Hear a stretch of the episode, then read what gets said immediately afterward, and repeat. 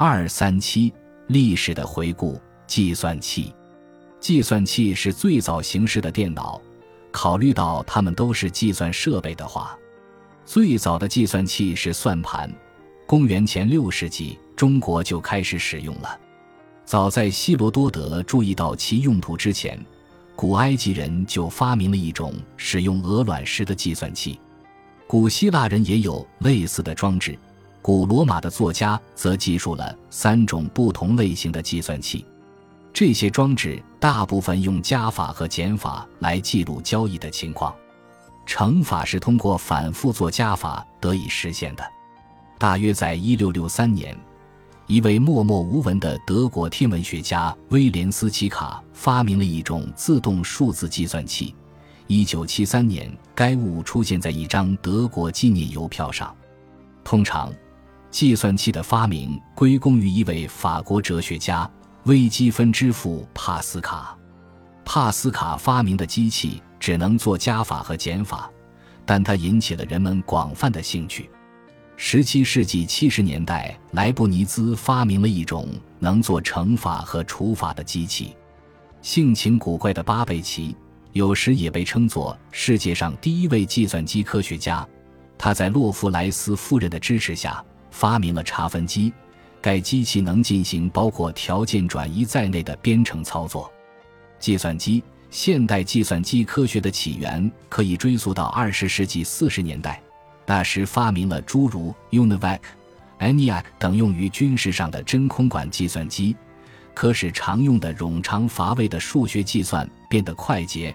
例如，用来计算炮弹的弹道，ENIAC。曾作为一项受美国军方支持的高度机密的研究计划，在宾夕法尼亚大学进行。它有一万七千四百六十八个真空管，制造商保证这些管子有两万五千小时的使用寿命，这就意味着平均每八分钟就会有一个真空管烧坏。这台庞大的计算机器有三十吨重，耗电一百七十四千瓦。该项研究计划由毛赫利和埃克尔特领导。按照今天的标准，这些大家伙头脑简单、效率低下，所能完成的运算用如今手机上的计算器就能实现。这些大型机器渐渐让位于体积更小、功能更为强大且复杂的系统，而在今天的一般使用中，它们最终被计算机所替代。对认知心理学来说，很少有哪一年比一九五六年更为重要。下划线二下划线十一下划线二下划线十一。这一年的夏天，由十位科学家组成的小组在达特茅斯学院的校园里会面，探讨开发能智能形式的计算机程序的可能性。参加此次讨论会的人有麦卡锡。他后来在麻省理工学院和斯坦福大学建立了人工智能实验室，通常认为是他命名了人工智能这门新学科。敏斯基后来成为麻省理工学院人工智能实验室的主任。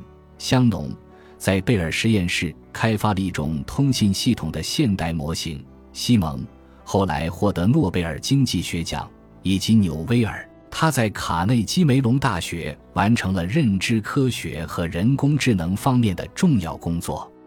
本次会议有着重大历史意义，因为它确定了人工智能未来要走的路，这直接影响了认知心理学发展的方向。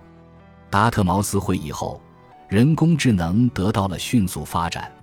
人工智能以各种形式出现，现已触及世界上大部分人的日常生活。并且让无数科学家一起为之努力。人工智能研究和应用的形形色色的成果，仅仅用一章内容或一本书，甚至用许多本书，都是介绍不完的。不过，本章我们可以介绍一个人工智能方面的例子，因为它和认知心理学有关。